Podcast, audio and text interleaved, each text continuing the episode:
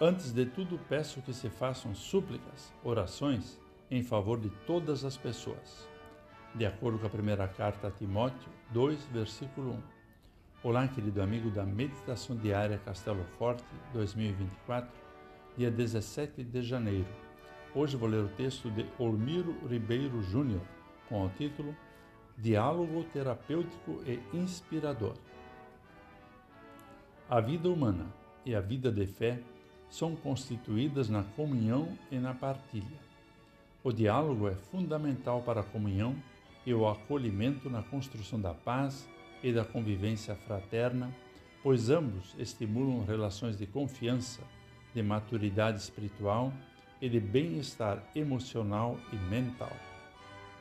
A oração é uma vida em diálogo com Deus, incluindo situações de dificuldade, de sofrimento e o vale da sombra da morte, mas também alegrias, conquistas e todos os motivos de gratidão.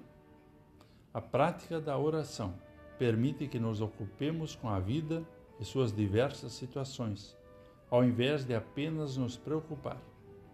Quando oramos, conversamos com Deus, refletimos sobre a vida, confessamos as falhas e pedimos que a plenitude e a bênção divina sejam realidade em toda a sua criação. Timóteo aconselha que, antes de tudo, oremos. Lutero destaca a importância da oração. Assim como o negócio dos alfaiates é fazer roupas e o negócio dos sapateiros é remendar sapatos, o negócio dos cristãos é orar. Orar liberta a vida do egoísmo por nos colocar diante de Deus.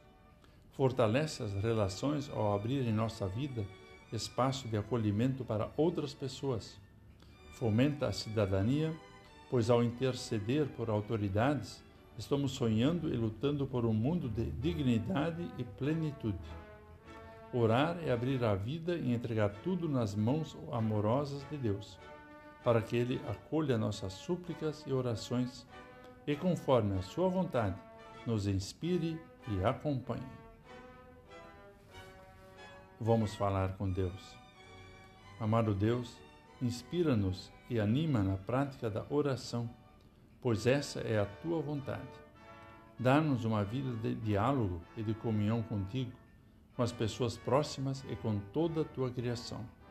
Acolhe nossa prece e fortalece a fé, a esperança e o amor. Em nome de Cristo. Amém. Aqui foi Vigan Decker Júnior com a mensagem de hoje.